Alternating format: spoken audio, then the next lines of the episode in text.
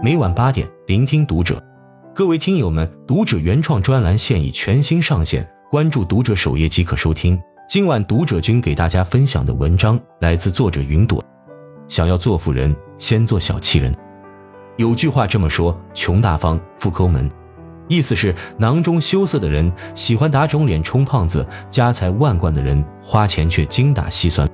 有人戏称，越有钱的人越抠门。在很多人眼里，抠门等同于斤斤计较或者一毛不拔。其实，恰如其分的抠，不仅仅是一种生活态度，更是一场人生修行。那些越小气越富有的人，往往深谙这三个道理：一、吝啬时间不可怕，虚度光阴才可怕。看过一句话，谁对时间越吝啬，时间对谁就越慷慨。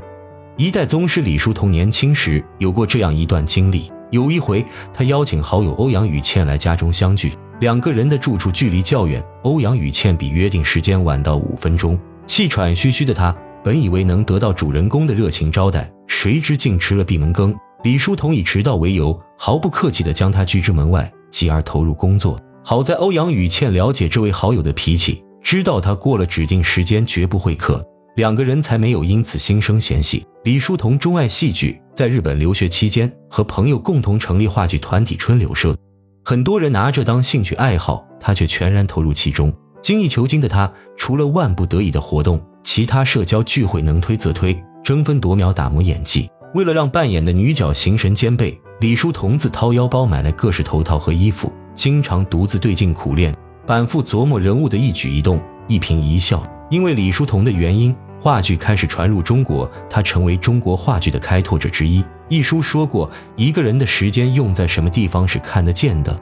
时间的转轴最终能够承载住什么，取决于我们赋予它多大的力量。听过这样一个故事：翻译家许渊冲先生熬夜到凌晨三四点，只为了延长工作时间；文坛巨匠鲁迅先生把别人聊天喝咖啡的时间拿来读书写作；数学家陈景润之所以留起长发，只是为了节省排队理发时间。潜心做研究，心怀志向的人惜时如金。反观漫无目的活着的人，时间只会在他们身上催生出无力感和失控感。当你日复一日消磨光阴，你会发现时间也在消磨你。相比于见缝插针的紧迫感，蹉跎岁月更令人唏嘘。生命短暂，时光亦然。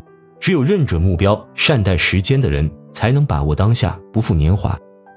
二抠门不丢人，活不起才丢人。你如何看待抠门？诸葛亮诫子书中有句话，就是最好的答案：夫君子之行，静以修身，俭以养德。抠门不是锱铢必较，而是懂得节制，坚持自律。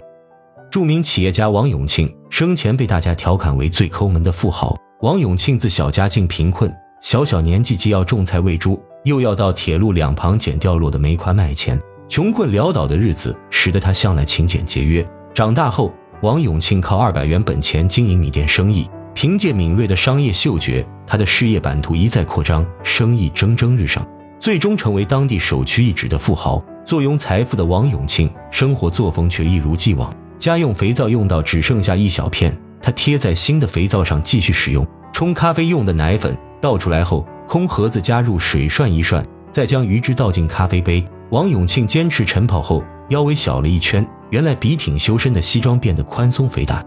于是妻子就请裁缝到家里为他量尺寸。裁缝以为王永庆难得要做新衣服，谁知他竟从衣柜里拿出五套旧西装，让对方旧改新。王永庆还抠得一视同仁。女儿出嫁时的手捧花，是对比多家花店后选择最便宜的款式。员工出差只能坐经济舱，报销超过规定额度就要当面询问。请客吃饭只在公司招待所，由服务员按需分菜，吃不完还得打包带走。